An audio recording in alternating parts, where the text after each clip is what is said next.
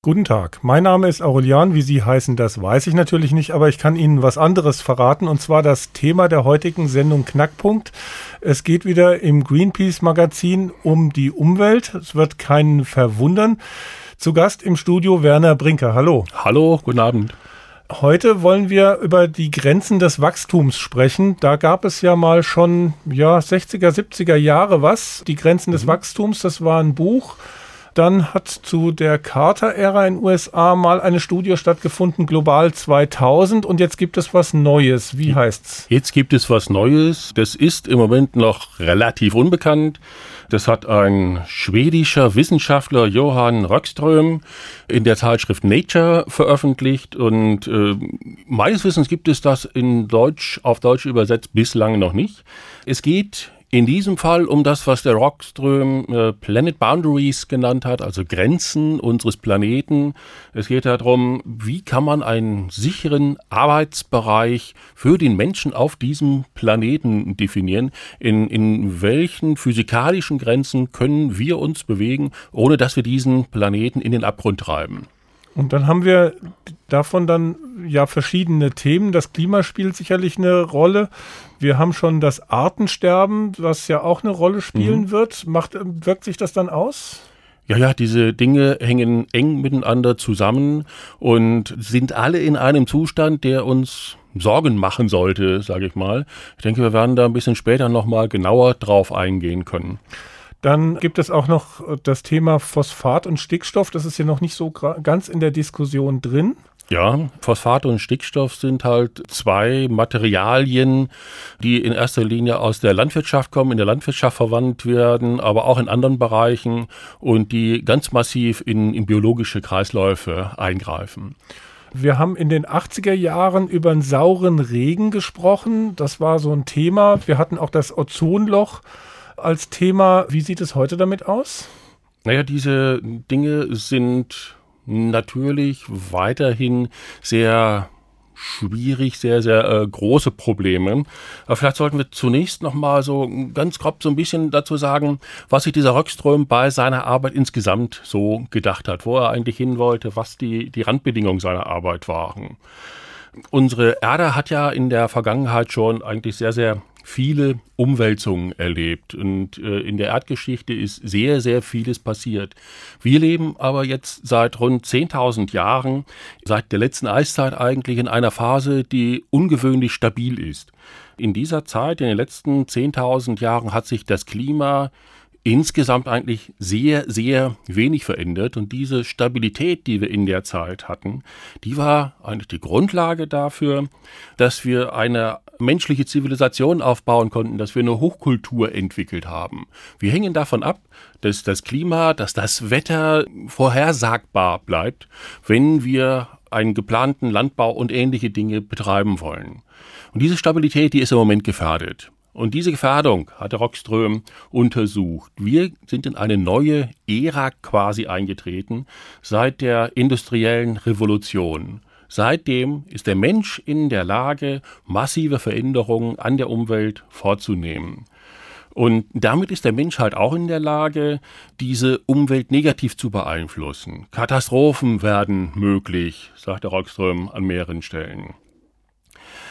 Die letzten 10.000 Jahre mit ihrer Stabilität waren eben Voraussetzung dafür, dass wir eine Hochkultur entwickeln konnten. Die mittlere Temperatur ist relativ konstant gewesen, Süßwasserversorgung war okay, die, die biochemische Balance war in Ordnung. Jetzt erleben wir vor allem halt durch die Abhängigkeit von fossilen Energieträgern, die wir massiv ausnutzen, dass wir diese Balance ganz gewaltig gefährden. Und das hat der Rockström im Detail untersucht und ist da auf insgesamt neun Parameter gekommen, von denen er meint, dass diese ein Umfeld beschreiben, das wir nicht verlassen sollten, um weiter in diesem stabilen Klima, in dieser stabilen Umwelt wie in den letzten 10.000 Jahren leben zu können. Dann fangen wir doch einfach mal an das erste Thema war die Versauerung der Ozeane. Das war ja schon in den 80er Jahren äh, ein gewisses Thema, wo man vom sauren Regen gesprochen hat. Da ist auch einiges geschehen in der Zeit. Man hat auch sehr viel unternommen, also auch unter anderem die Katalysatoren und sehr viele technische Maßnahmen wurden ergriffen. Sind es genug oder wie sieht es damit aus? Geht im Moment ein klein wenig in ein anderes Thema. Äh, was wir gemacht haben, das waren äh, Änderungen bei äh, Stickoxiden, Änderungen mit, mit saurem Regen und ähnliche Geschichten, die halt unsere, unsere Seen belastet haben, die unsere Wälder belastet haben. Das fällt so beim Rockström in die Kategorie Aerosole, also Schwebteilchen in der Luft. Mit der Versauerung der Meere meint der Rockström was anderes. Das ist ein Thema, das ist noch gar nicht so lange bekannt es hängt stark zusammen mit der Klimaänderung, die Versauerung der Meere. Denn bei der Klimaänderung schaffen wir CO2, Kohlendioxid in die Atmosphäre und dieses äh, CO2 geht dann natürlich auch in, in das Wasser hinein, in die Meere hinein, löst sich dort. Und CO2 in Wasser gelöst gibt äh, Kohlensäure. Das kennen wir von den Sprudelflaschen her. Das ist eine Säure, die nur leicht sauer ist, aber sie hat große Auswirkungen auf die Natur der Meere. In dem Sinne, dass es viele Organismen gibt, die auf eine leichte Versauerung der Meere sehr, sehr empfindlich reagieren. Alle Organismen, die ein Kalkskelett haben. Muscheln. Ja, Muscheln sind betroffen. Vor allem sind betroffen Korallenriffe, die ja schon auch stark gefährdet sind, die eine, eine, große Artenvielfalt haben, die auch durch andere Dinge stark gefährdet werden und die ein sehr empfindliches Biotop insgesamt darstellen. Aber auch andere Kleinlebewesen, Algen und ähnliche Sachen sind betroffen, sofern sie ein Kalkskelett haben. Und dadurch wird halt die ganze Nahrungskette der Ozeane beeinträchtigt durch diese leichte Versauerung schon. Rockström hat herausgefunden, dass diese Geschwindigkeit der Versauerung, wie wir sie heute erleben, etwa 100 Mal schneller ist als alles, was wir in den letzten 20 Millionen Jahren auf der Erde erlebt haben. Und dadurch sind wir hier in einem Bereich, der gefährlich werden könnte, ohne dass man jetzt genau sagen kann, wo ist denn da eine Grenze? Wie viel CO2 dürfen wir in die Meere einleiten, ohne dass wir hier die Biologie der Meere wirklich durcheinander bringen? Äh, das heißt, wir laufen hier in ein Problem hinein, das ist bekannt, aber wir wissen nicht genau, wo diese Grenze liegt. Ein anderes Problem bei dieser Versauerung der Meere ist, dass, wie ich ja schon geschildert habe, hier CO2 aus der Atmosphäre im Wasser gelöst wird. Das heißt, wir entziehen auf der Art der Atmosphäre CO2. Je mehr CO2 es aber im Wasser ist, desto weniger kann es zusätzlich aufnehmen. Eine Senke wird damit reduziert. Das heißt, von dem, was wir an CO2 in die Atmosphäre auf rausblasen durch industrielle Prozesse und ähnliches, kann weniger vom Wasser aufgenommen werden. Und weil wir die Lebewesen im Wasser schädigen, auch weniger von diesen Lebewesen aufgenommen werden. Es verbleibt also mehr in der Atmosphäre, der Klimaeffekt beschleunigt sich. Das sind die beiden großen Gefahren, die mit dieser Versauerung der Meere zusammenhängen. Was auch seit den 80er Jahren bekannt ist, ist die stratosphärische Ozonschädigung. Als Ozonloch mhm. war das mal im Gespräch. Was ist daraus geworden? Das ist immer noch ein sehr aktuelles Thema und das ist auch im Rahmen dieser Studie ein ganz wichtiger Punkt. Dieses ähm, Ozonloch ist weiterhin auf und es wird auch noch über Jahrzehnte offen sein, aber im Moment wächst es nicht mehr. Es schwankt noch ein wenig, wird mal ein bisschen größer, mal ein bisschen kleiner, aber dieses stratosphärische Ozon ist ein Musterbeispiel dafür, wie so ein Parameter, der für die Stabilität der Umwelt auf dieser Erde wichtig ist, wie der plötzlich über einen aber eine Klippe sozusagen kippt und zu einem großen Problem führt. Wir haben bei uns über viele, viele Jahre FCKWs und andere ozonschädliche Stoffe in die Atmosphäre geblasen, ohne dass wir irgendeine Wirkung gespürt haben. Und irgendwann in den 80er Jahren wurde dann plötzlich völlig überraschend über der Antarktis ein Riesenloch in der Ozonschicht gefunden, das dann halt große, massive Probleme brachte für Lebewesen, vor allem auf der Südhalbkugel und auch für die Menschen auf der Südhalbkugel und auch bis heute bringt, im Norden übrigens auch. Aber hier kann man halt sehen, dass Erstens, solche Kipppunkte existieren. Man kann lange Stoffe in die Atmosphäre blasen, ohne dass was passiert. Plötzlich tut man ein wenig mehr dazu und die ganze Geschichte kippt. Eine ganz wichtige Erkenntnis. Aber man kann hier auch sehen, dass man etwas tun kann, um die Sache wieder in den Griff zu bekommen. Nämlich sich zusammensetzen, international Vereinbarungen treffen, mit denen dann diese schädlichen Stoffe reduziert werden und dann halt, ja, letzten Endes abwarten, dass sich die Erde von diesem Schock wieder erholt. Und wie gesagt, das wird noch Jahrzehnte dauern. Wenn wir hier nicht aufpassen und weiterhin auch in der dritten Welt diese Stoffe produzieren und in die Atmosphäre blasen, was zurzeit noch erlaubt ist, werden wir auch wieder Probleme bekommen. Auch das ist klar. Mhm. Aber da ist zumindest mal schon eine Lösung angedacht. Ja. Es gibt Aerosole. Ja, was ist das genau und was für eine Schädigung folgt daraus? Aerosole ist eine große Stoffgruppe, muss man sagen. Das sind viele verschiedene Sachen. Man versteht darunter letzten Endes all die Teilchen, feste Teilchen, die in der Atmosphäre schweben. Bei uns in den letzten Jahren war da viel von Feinstaub die Rede. Feinstaub zählt zu den Aerosolen. Und die Folgen von Feinstaub wissen wir ja auch. Feinstaub ist verantwortlich in Europa für mehr Tote als der gesamte Straßenverkehr zum Beispiel. Ja, genau. Also nur jeder vierte Verkehrstote ist ein Verkehrsunfalltoter. Die restlichen sterben ab Verkehrsdreck. So könnte man das sagen. Aber viel schlimmer noch für die Atmosphäre sind andere Schwebeteilchen, die zum Beispiel über Kohlekraftwerke freigesetzt werden. Äh, das sind schwefelgebundene Teile, die halt dann für den sauren Regen verantwortlich sind, von dem wir eben schon mal geredet haben, die halt Wälder zerstören, die Seen umkippen lassen können, die auch direkt auf die menschliche Gesundheit sich auswirken, die zu Krankheiten, vor allem der Atemwege führen, die aber auch, und das ist relativ unbekannt, in großräumiges Wettergeschehen eingreifen können. Und das ist etwas, das man zurzeit in Indien beobachtet. Aufgrund der Aerosole, die über Indien, über den Subkontinent ausgeschüttet werden, verschiebt sich dort der Monsun. Der Monsun wird heftiger, aber verschiebt sich auch in andere Zeiten. Und das hat wieder große hm, Folgen, Probleme mit der Wasserversorgung letzten Endes für den größten Teil Asiens, weil der Himalaya, wo diese Regenfälle in erster Linie niedergehen, ja fast ganz Asien mit Wasser versorgt. Da sind wir schon beim nächsten Thema, nämlich das Trinkwasser. Und ja. das ist ja auch immer wieder ein Thema, nicht so sehr bei uns. Bei uns hat man ja einiges unternommen. Die Stadtwerke haben genügend Trinkwasser zur Verfügung und manchmal maulen sie, dass wir zu wenig Trinkwasser verbrauchen, weil es ja. für die Leitungen nicht so gut ist. Mhm. Es, ähm, wie sieht es weltweit aus und es gibt es ein Problem? Ja, es gibt ein Problem, aber das Problem ist ein klein wenig anders gelagert als das, was du gerade angesprochen hast.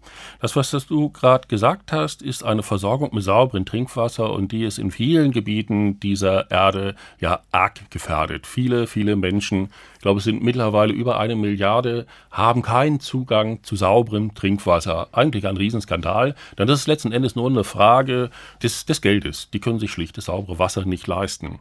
In dieser Studie geht es um einen etwas anderen Aspekt, wobei dieser durchaus mit einfließt.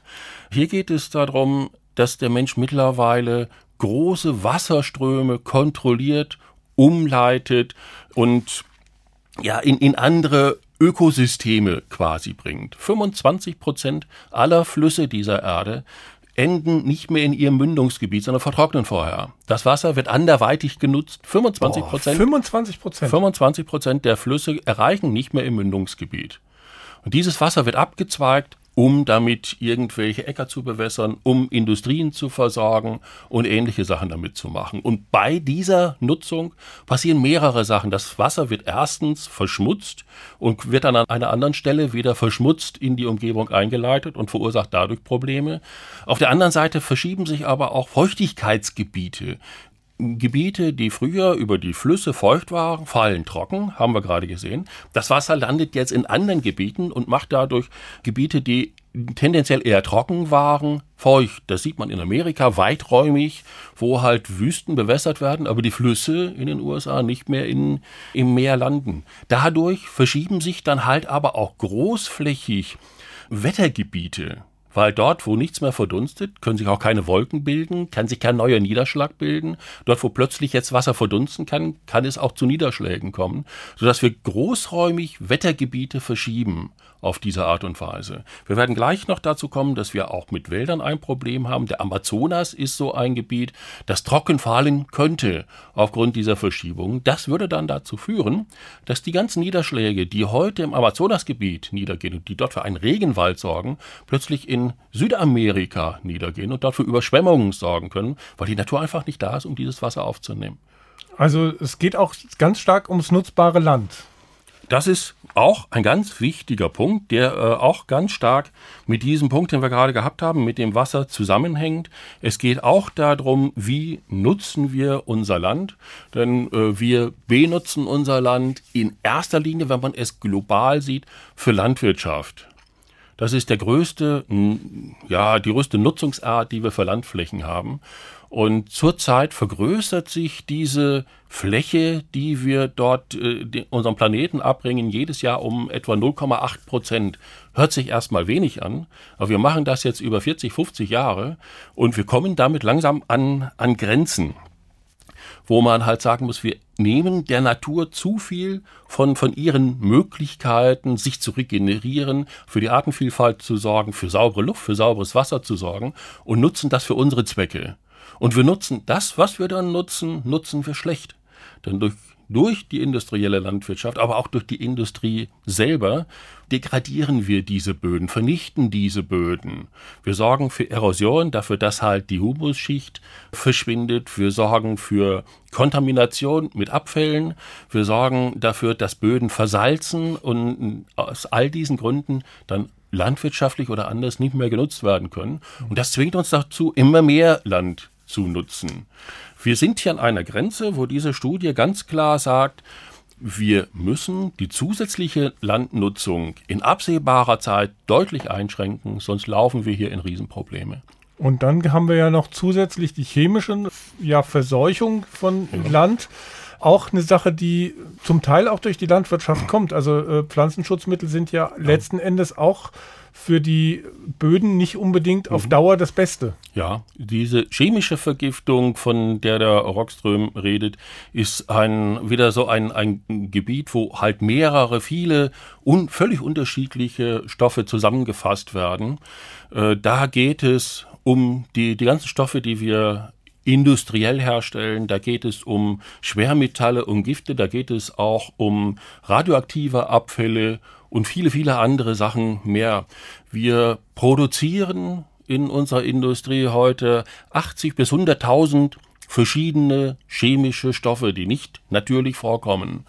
Und entlassen die in die Umwelt. Und von den meisten dieser Stoffe haben wir überhaupt keine Ahnung, wie sie in der Umwelt tatsächlich wirken. Wir wissen etwa von 1000 dieser Stoffe, dass sie sich nachteilig auswirken, mehr oder weniger stark. Wir wissen von vielen, dass sie hochgiftig und hochgefährlich sind, wie zum Beispiel Quecksilber oder Blei oder ähnliche Stoffe, die wir ja in großen Mengen in die Umwelt einbringen. Was wir aber überhaupt nicht wissen, ist, oder nur in ganz geringen Ansätzen wissen, ist, wie diese Stoffe miteinander interagieren. Wir wissen kaum was von den einzelnen Stoffen. Was aber passiert, wenn diese verschiedenen Stoffe aufeinandertreffen, miteinander reagieren und in der Umwelt dann in irgendeiner Form wirken, davon haben wir überhaupt keine Ahnung. Und die Studie sagt ganz klar, wir wissen, dass wir bei vielen Einzelstoffen hier die Grenzen des Planeten im Grunde überschritten haben, dass wir starke Vergiftungserscheinungen an vielen Stellen haben. Arsen in Indien ist ein großes Problem oder in vielen Gebieten Indiens. Äh, Quecksilberbelastung in Japan und, und, und. Wir haben an vielen Stellen diese äh, Vergiftungsgeschichten überschritten. Wir können aber hier keine klare Grenze sagen, wo wir noch hingehen können oder wie weit wir da zurück müssen. Das, das ist aus wissenschaftlicher Sicht etwas schwer zu fassen, weil es halt unendlich viele Stoffe sind, die wir hier betrachten müssen. Eine besonders dramatische Geschichte ist das Klima. Das ist ja allgemein bekannt. Gibt es da neue Kenntnisse? Es gibt zum Klima eigentlich ständig neue Erkenntnisse. Über Klima wird viel geredet. Wir hatten ja auch gerade eine große Konferenz zu dem Thema, die halt ja sehr blamabel ausgegangen ist in meinen Augen. Es war eigentlich allen dort bekannt, wie ernst die Situation des Weltklimas ist. Wirklich eingesetzt fürs Weltklima hat sich dort niemand, muss man so klar sagen. Und das ist schon eine traurige Geschichte. Das Einzige, wovon man wirklich geredet hat und was in diesem völlig unverbindlichen Papier, das zum Schluss rausgekommen ist, auch wohl steht, ist, dass sich die Weltgemeinschaft auf ein Zwei-Grad-Ziel festlegen will. Dazu muss man halt sagen, dieses Zwei-Grad-Ziel wird sehr, sehr schwierig zu erreichen sein, wenn wir denn vor allem so weitermachen wie bisher. Diese zwei Grad kommen daher, dass man aus der Beobachtung der Vergangenheit, aus der Beobachtung der letzten 700.000 Jahre, die man klimageschichtlich einigermaßen fassen kann, sagen kann, es hat nie in dieser Zeit eine Temperatur gegeben, die zwei Grad höher war als das, was wir heute etwa haben. Und man vermutet darum, dass wenn wir diese zwei Grad einhalten, dass wir dann in einem Regime bleiben werden, das für uns erträglich sein könnte. Aber auch die zwei Grad haben deutliche Folgen. Diese Folgen sehen wir zum Teil ja schon heute, wo wir nur rund 0,8 Grad Temperaturerhöhung haben in dem Abschmelzen der, der Pole, im mittlerweile deutlichen Abschmelzen nicht nur des Nordpols, sondern eben auch des Südpols immer lange für stabil gehalten hat, im Abschmelzen von Gletschern, in der Verschiebung von Niederschlägen. Wir haben heute schon nach Schätzungen der UNO hunderte Millionen Umweltflüchtlinge auf dieser Welt, die halt aus Gebieten fliehen, wo sie heute nicht mehr leben können, wo sie ihr, ihr Brot nicht mehr verdienen können. Das heißt, das ist eine ziemlich dramatische Geschichte. Die Studie zeigt uns auf, dass diese Klimaänderung noch dramatischer sein könnte als bislang gedacht. Wir gehen ja im Moment davon aus, dass wir durch Einsparen von CO2 bis 2050 und durch ein Begrenzen des CO2-Niveaus auf ein, ja, man redet da immer von Parts per Million, also Teilchen CO2 pro eine Million Teilchen in der Atmosphäre äh, von etwa 450, dass man damit aus dem Gröbsten rauskommen könnte. Neue Studien zeigen jetzt, dass das vermutlich nicht der Fall ist. Bislang hat man bei den Betrachtungen, bei den Berechnungen zum Klimawandel langfristige Änderungen offensichtlich unterschätzt. Wie mhm. gesagt, wir also sehen heute ja schon Abschmelzen der Pole. Und man ist ja auch so, einerseits das Abschmelzen der Pole bindet ja erstmal eine Zeit lang Energie und wenn das Eis geschmolzen ist, dann kann es halt keine Energie ja. mehr binden. Genauso ist es mit dem, wo wir vorhin schon drüber gesprochen haben, dass die Ozeane CO2 aufnehmen irgendwann mal ist da auch eine Grenze und ja. damit äh, ist wir, es dann schwierig. Wir stehen vor einer Reihe von Kipppunkten hier im Klimabereich, die, die du genannt hast, sind zwei ganz wichtige. Dann wird im Moment schon jetzt massiv Methan und CO2 freigesetzt in Permafrostgebieten, vor allem in Sibirien. Mengen, die kein Mensch kalkulieren kann, weil niemand weiß, was in diesen Permafrostgebieten tatsächlich gespeichert ist. Da kann man keiner so ohne weiteres und reingucken. Und das beeinflusst das Klima auch wieder. Und das beschleunigt dann wieder den Klimaeffekt. Und davon sind eine ganze Reihe von, von Vorgängen im Moment so in den Ansätzen im Entstehen. Mhm. Und deswegen sagt diese, auch in den Meeren auch in den Meeren sind zum Beispiel Algen, die dann absterben durch die ja. erhöhte Temperatur ja. oder aber auch durch andere Effekte wie die Versauerung, äh, die wie die Versauerung, die wir gerade angesprochen haben. Und diese Algen haben auch ziemlich viel CO2 gebunden. Ja. Und dieser Effekt fällt dann weg. Das heißt, die CO2 äh, im, in der Atmosphäre reichert sich schneller an als erwartet. Mhm. Und auf der anderen Seite wissen wir mittlerweile, rückblickend aus dem, was in der Vergangenheit gewesen ist, dass der Staat in diese irreversiblen, selbst sich beschleunigenden Vorgänge, dass der nur vermieden werden kann, wenn wir äh, das CO2 der CO2-Gehalt der Atmosphäre auf lange Sicht deutlich unter dem halten können, was wir heute in der Atmosphäre haben. Wir sind heute bei etwa 388 Parts per Million wir müssten, nach Meinung von Röckström und von einigen anderen, zurück auf einen Wert von 350. Das ist wesentlich anspruchsvoller als das, was im Moment im Klimabereich diskutiert wird. Und wenn das stimmt, was hier in dieser Studie steht, und es ist sehr plausibel argumentiert, dann müssen wir unsere Anstrengungen, die wir jetzt ja noch gar nicht auf den Weg gebracht haben, die nur andiskutiert sind, nochmal deutlich verstärken, um hier nicht in, in wirklich große Probleme zu kommen. Ein Punkt ist eine gewisse Überdüngung ähm, durch Phosphate und Stickstoffe. Jetzt haben wir ja schon phosphatfreies Waschmittel. Aber eine wesentliche Quelle für die Phosphate in der Umwelt äh, ist ja die Landwirtschaft mhm. und die Düngung. Und auch was die Stickstoffe betrifft, ist auch sehr viel die da freigesetzt werden ja. durch Düngung in der Landwirtschaft. Man kennt ja Stickstoffdünger. Wie sieht es damit aus? Ja, es in der Tat sind das zwei sehr problematische Stoffe. Stickstoff ist ein Stoff, der in der Natur eigentlich in, in riesigen Mengen vorkommt. Knapp 80 Prozent der Atmosphäre bestehen ja aus Stickstoff. Da sollte Aber, man meinen, dass da erstmal kein Problem draus entsteht. Richtig. Aber dieser Stickstoff der Atmosphäre ist chemisch weitgehend neutral. Der geht kaum in die biologischen Kreisläufe ein. Der ist für die Pflanzen nicht ohne weiteres nutzbar. Nur für ganz bestimmte Pflanzen ist dieser Stickstoff nutzbar. Und deswegen ist in der Natur Stickstoff eigentlich permanent ein Mangelstoff der, die, die gesamte Natur, die Pflanzen sind weitgehend, leben die im Stickstoffmangel. Jetzt haben wir aber durch äh, unseren, äh, unsere hellen Köpfe in der Industrie ein Verfahren entwickelt vor knapp 100 Jahren, das Haber-Bosch-Verfahren, mit dem es uns möglich wird, diesen Stickstoff der Atmosphäre zu entziehen und den nutzbar zu machen für Pflanzen, also für Düngung nutzbar zu machen. Und damit haben wir mittlerweile alleine durch dieses Verfahren den natürlichen Stickstoffkreislauf, also den Stickstoffkreislauf, der äh, im, im Leben der Erde sozusagen umgesetzt wird, etwa zu verdoppeln. Und damit kommen wir jetzt an Probleme. Hinzu kommt, dass wir bei der Verbrennung fossiler Kraftstoffe auch Stickstoff freisetzen, bei den hohen Verbrennungstemperaturen reagiert dieser Luftstickstoff halt mit anderen Teilchen und wird dann bioverfügbar. Bei der Verbrennung von Biomasse zum Beispiel wird auch Stickstoff in größeren Mengen frei.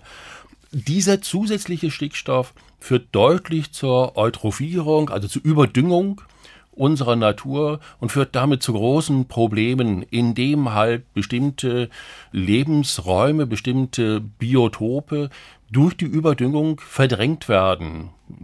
Äh, Biotope, die angewiesen sind auf Nahrungsmangel, aber die der äh, Vielfalt der Natur einen großen Dienst erweisen, die werden verdrängt von Pflanzen, die hohen Stickstoffbedarf haben. Unsere Flüsse werden auf die Art eutrophiert. Wir haben in Seen Problemen. Ein Teil dieser versauerten Seen, die dann auch zu Fischsterben geführt haben, stammt aus Stickstoff. Der Autor dieser Studie sagt, wir müssen den äh, künstlichen Stickstoffkreislauf auf auf 25 Prozent dessen, was wir heute machen, zurückfahren, um wieder in einen sicheren Bereich reinzukommen. Also das und ist schon eine ganze Menge, die wir da einschränken müssen. Ja, ähm, wir brauchen Viertel aber doch relativ viel biologische Flächen, um, um die ja, wie ja. viele Milliarden Menschen haben wir jetzt gerade? Äh, sind, sind für ja. die Erde einfach zu viele Menschen. Ähm, insofern ähm, ja. muss man ja auch irgendwas machen, um die Menschen, die es halt nun mal gibt, äh, zu, zu ernähren. Möglicherweise sind es in der Tat zu viele Menschen, aber ähm, äh, wir machen ja mit dem, was wir an Lebensmitteln produzieren, auch ja, Dinge, die vielleicht nicht vernünftig sind indem wir zum Beispiel aus Getreide Sprit herstellen, indem wir diese Pflanzenkost, die wir ja über Düngung zunächst einmal herstellen, an Tiere verfüttern, um hinterher Hamburger essen zu können. Da gehen etwa 90 Prozent des Nährwertes bei verloren. 80, 90 Prozent in der Größenordnung. Das heißt, wir verschwenden viel. Dazu kommt, dass zum Beispiel in den USA, dort sind mir die Zahlen bekannt, das wird bei uns in Europa nicht viel anders sein, dass wir rund 50 Prozent der Lebensmittel, die in einem Laden landen, hinterher wegschmeißen. Da sind noch gar nicht die Produktionsverluste mit berücksichtigt. 50 also 50 Prozent sind es in den USA und es gibt eine Studie in Teilbereichen aus Österreich, da geht es in erster Linie um Backwaren, um Brot und ähnliches und die liegen in der gleichen Größenordnung. Da hat man 45 Prozent festgestellt. Es wird bei uns nicht viel anders sein. Wir schmeißen unheimlich viel weg. Wenn wir von dieser Verschwendung wegkommen, dann haben wir äh, vielleicht auch eine Chance, die gesamte Menschheit vernünftig zu ernähren. Aber also, ich möchte noch mal, das heißt, ähm, letzten ja. Endes, früher hat man ja Lebensmittel, die man halt so übrig hatte, einfach wiederverwendet. Also ja. wenn man Kartoffeln übrig hat, hat man Klöße draus gemacht. Mhm. Und sowas ist heute gar nicht mehr üblich. Das wird heute offensichtlich viel weniger gemacht. Schon allein aus dem Grunde, weil man ja selber gar nicht mehr so viel Lebensmittel zubereitet. Man äh, steigt ja mehr und mehr auf, auf Fertigprodukte um, auch in der eigenen Küche, wenn man dort überhaupt noch etwas macht. Und die Wegwerfmentalität ist offensichtlich riesengroß. Die äh, diese Studie in den USA gemacht haben, waren von Ergebnis damals selber überrascht. Die haben es nicht erwartet. Mhm. Aber es ist zu viel. Aber ich möchte noch mal zu dem anderen Stoff kurz etwas sagen. Phosphor ist ja auch ein wichtiger Düngestoff. Äh, der aber etwas anders wirkt. Phosphor ist äh, mehr ein, ein Mineral, das sich durch geologische Prozesse ansammelt und das halt ähm, geologisch auch abbaubar ist und deswegen verfügbar ist, also funktioniert im Kreislauf der Natur etwas anders. Phosphor wird aber dafür verantwortlich gemacht, wenn es in Meere gelangt, dass es dort zu sogenannten Todeszonen führt dass Meere im Mündungsbereich von Flüssen stark überdüngt werden, dass dort dann ein riesen Algenwachstum entsteht. Diese Algen entziehen dem Meer den Sauerstoff, sterben dann ab, sinken auf den Boden und dadurch werden große Seeflächen tot, weil sauerstofffrei. Das ist etwas, das wir in den Weltmeeren heute schon an vielen Stellen beobachten können und das sich auch ausweitet. Die Gefahr ist, die man in dem Zusammenhang sehen muss, wir hatten auf dieser Erde bislang fünf große Aussterbewellen. Die letzte dieser Aussterbewellen ist vermutlich verursacht worden durch einen Meteorit, aber wenigstens zwei, vielleicht drei der anderen Aussterbewellen sind verursacht worden durch Überphosphatierung, durch zu viel Phosphor im Meereswasser. Und wir stehen nach dieser Studie davor, dass wir unser Meer im Moment so stark mit Phosphor, unser Weltmeere insgesamt, so stark mit Phosphor anreichern, dass wir wieder vor dieser Gefahr eines weltweiten Riesenaussterbens durch Eutrophierung der Meere stehen. Mhm. Etwas, das jetzt nicht kurzfristig kommen wird, das wird nach dieser Studie in der Größenordnung 1000 Jahre dauern. Aber wir triggern es heute und können es dann nicht mehr stoppen. Wir können es dann nicht mehr bremsen. Wenn dieser Phosphor also mal im Wasser triggern ist. Triggern ist ein technischer Begriff, muss ja, man dazu also wir sagen. stoßen das heute ähm, an. Das sozusagen Anstoßen äh, ja. ein, eines, eines Ereignisses. Also ja. zum Beispiel, äh, wenn man äh, eine Feder hat, äh, man kennt äh, vielleicht so eine Feder von der Tür, wenn man so das ganz letzte bisschen äh, zuschiebt und dann schiebt Schnapp. sich dann der Re Riegel mhm. zu und das geht dann halt relativ schnell. Es schnappt über und wir können diesen Vorgang des Überschnappens dann nicht mehr kontrollieren. Und so wird das ja auch passieren. Tausend Jahre sind erdgeschichtlich sehr, sehr kurz. Und wir heute geben den letzten Impuls im Moment dazu. Es gibt ja in vielen Kläranlagen, auch in der Darmstädter, die Möglichkeit, den Phosphor wieder aus dem Abwasser herauszu ziehen mhm. mit Hilfe von einigen technischen Tricks. Ja. Damit kommt man aber nicht hin. Warum nicht? Das, was wir über Kläranlagen aus dem Wasser rausziehen können, ja, ist das Wasser, das wir auch in die Kläranlagen einleiten. Also das Wasser aus Haushalten, das Wasser aus Industriebetrieben und ähnlichem. Aber landwirtschaftliches Wasser klären wir nicht. Und die größten Einträge von Stickstoff und Phosphor von beidem kommen letzten Endes aus der Landwirtschaft oder aus diffusen Quellen wie den herumfahrenden Autos beim Stickstoff zum Beispiel. Das heißt, äh, es ist gut und richtig und schön, äh, das in Kläranlagen rauszufiltern, aber es löst nicht das Grundproblem, dass in erster Linie über die Landwirtschaft, über unsere industrielle Landwirtschaft induziert wird. Mhm. Ein großes Thema ist das Artensterben. Ist ja auch ein Artensterben, was wir derzeit schon erleben können. Also es gibt ja ganz viele Arten, die schon ausgestorben sind in der letzten Zeit. Das geht um biologische Räume, die mhm. eben bestimmten Arten nicht mehr zur Verfügung stehen? Gibt es noch andere Effekte? Und ist es eigentlich so schlimm, äh, wenn bestimmte Arten aussterben? Also ehrlich gesagt kann man das nicht auf den Punkt genau, aus wissenschaftlicher Sicht zumindest nicht auf den Punkt genau beantworten, ob es denn tatsächlich so schlimm ist. Äh, was man beobachten kann, ist, dass in den letzten rund 100 Jahren die Geschwindigkeit des Artensterbens gegenüber dem vorindustriellen Vorgängen sich um etwa den Faktor 100 bis 1000 beschleunigt hat. Also es sterben also, boah, heute 100 bis 1000 Mal so viele Arten aus wie noch vor 100, 150 Jahren. Das ist ja Und richtig viel. Man schätzt, dass in den nächsten 100, also in diesem Jahrhundert bis Ende dieses Jahrhunderts, sich das Ganze nochmal um den Faktor 10 erhöht. Wenn wir so weitermachen, dann haben wir also 1000 bis 10.000-fache. Das Problem an der Sache ist jetzt Artensterben. Man kann jetzt sagen, muss ich denn diese Fledermausart haben? Muss ich denn diese Insektenart haben, damit die Erde überlebt? Das Problem ist eben, diese ganzen Arten, die auf der Erde leben, leben voneinander abhängig. Sie leben in Lebensgemeinschaften, äh, wobei eine Art immer davon abhängig ist, dass eine andere Art ihr bestimmte Dinge zur Verfügung stellt und auch andere Arten die Abfälle, die diese eine Art äh, erzeugt hat, wieder aufnehmen und umwandeln.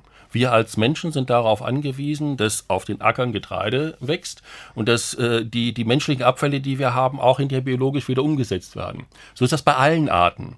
Wenn wir jetzt diese Arten ausdünnen, und immer weniger Arten haben, dann kann es dazu führen, dass bestimmte Funktionen in der Natur, die heute von vielen Arten vorgenommen werden, nur noch von einigen ganz wenigen vorgenommen werden. Und wenn wir diese ganz wenigen dann tatsächlich auch noch zerstören sollten, vernichten sollten, ausrotten sollten, dann könnten bestimmte Funktionen in der Natur nicht mehr funktionieren. Dann kann ein Ökotop zusammenbrechen, ein Lebensraum komplett zusammenbrechen. Und das geht dann wiederum abrupt.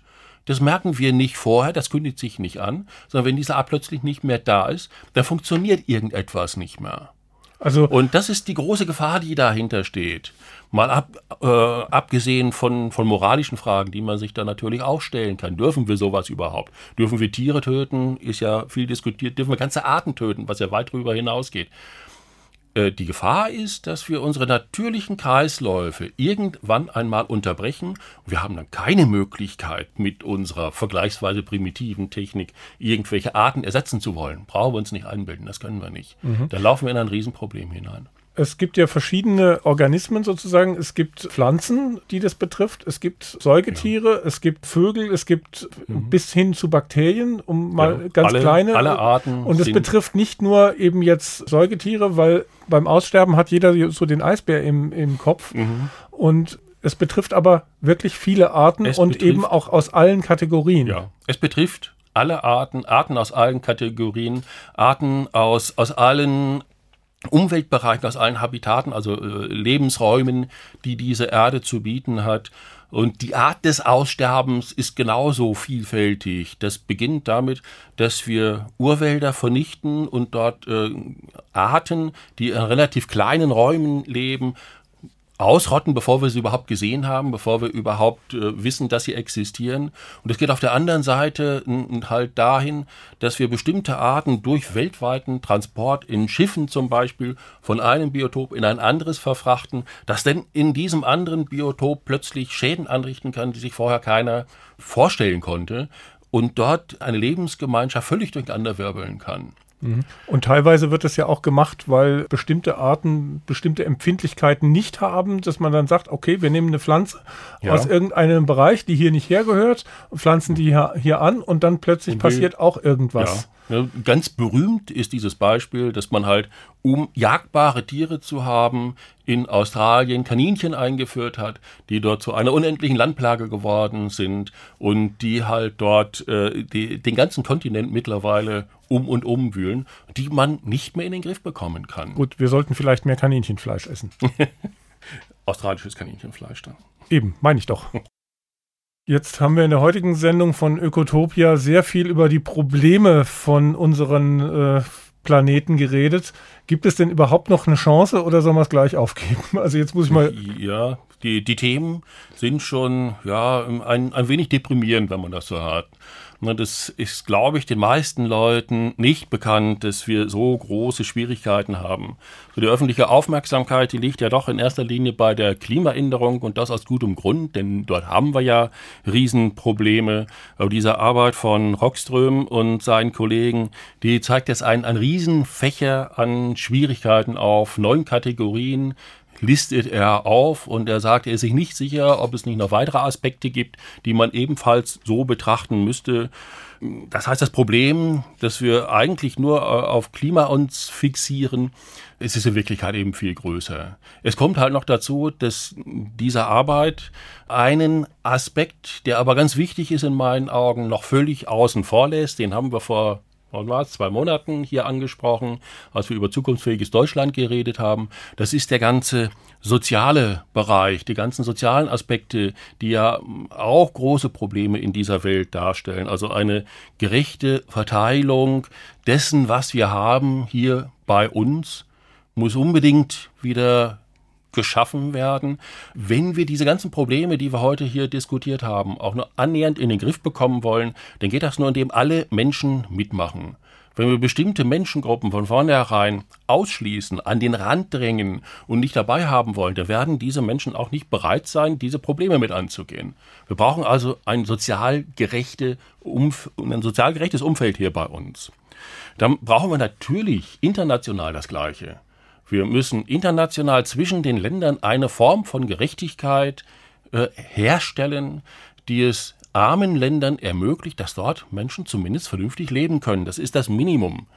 Kriege, die wir in aller Welt führen, sind da absolut kontraproduktiv. Und das ist eigentlich der wichtigste Punkt, an dem wir hier ran müssen. Und als drittes müssen wir uns überlegen, wie denn die Gerechtigkeit zwischen Generationen aussieht. Das, was wir heute machen, ist nicht nur im, im finanziellen Bereich eine Abwälzung von, von Lasten auf die zukünftige Generation.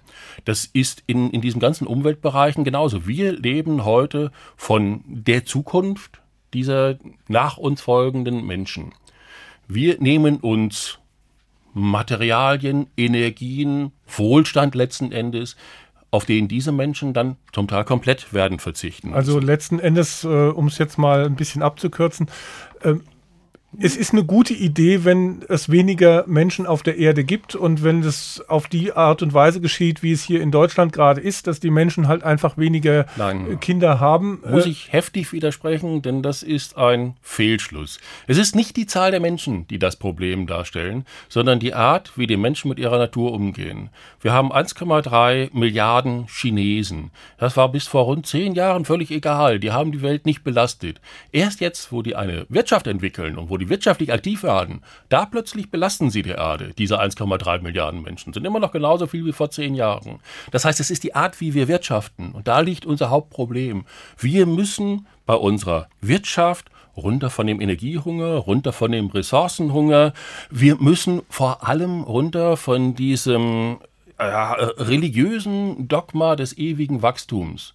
Das funktioniert nicht. Das macht unsere Welt endgültig kaputt. Wir müssen eine andere Wirklichkeit hinein. Wir müssen erkennen, dass die Erde begrenzt ist und wir müssen mit diesen Grenzen dieser Erde umgehen lernen. Das geht nicht mit ewigem Wachstum. Wobei ich ausdrücklich auch sage, ich argumentiere nicht gegen eine Marktwirtschaft. Ich argumentiere nur eine, gegen eine ungerechte Marktwirtschaft, gegen einen Kapitalismus, der dann nämlich nur einen Teil dieser Marktwirtschaft heraushebt und für was Gutes hält und den Rest nicht. Ein, eine Wirtschaft, in der Konkurrenz auf einer fairen Basis existiert, ist durchaus okay. Wir müssen aber prinzipiell eben von dieser Religion des Wachstums runter. Wir müssen andere Werte für uns wichtig machen. Menschenrechte ist da das, was ich in den Vordergrund stellen möchte. Und wenn wir dazu kommen wollen, ganz kurz noch, wie wir das denn machen, wie wir da denn hinkommen können, dann sehen wir, persönlich können wir nur begrenzt etwas machen. Die Politik reagiert nicht. Was machen wir also? Das einzige, die einzige Chance, weil wir international etwas machen wollen, ist, dass viele Menschen böse werden, dass viele Menschen sich aufregen, sich ärgern und den Leuten, die die Verantwortung tragen, mal richtig in den Hintern treten. Und deswegen machen wir die Sendung, die jetzt zu Ende geht.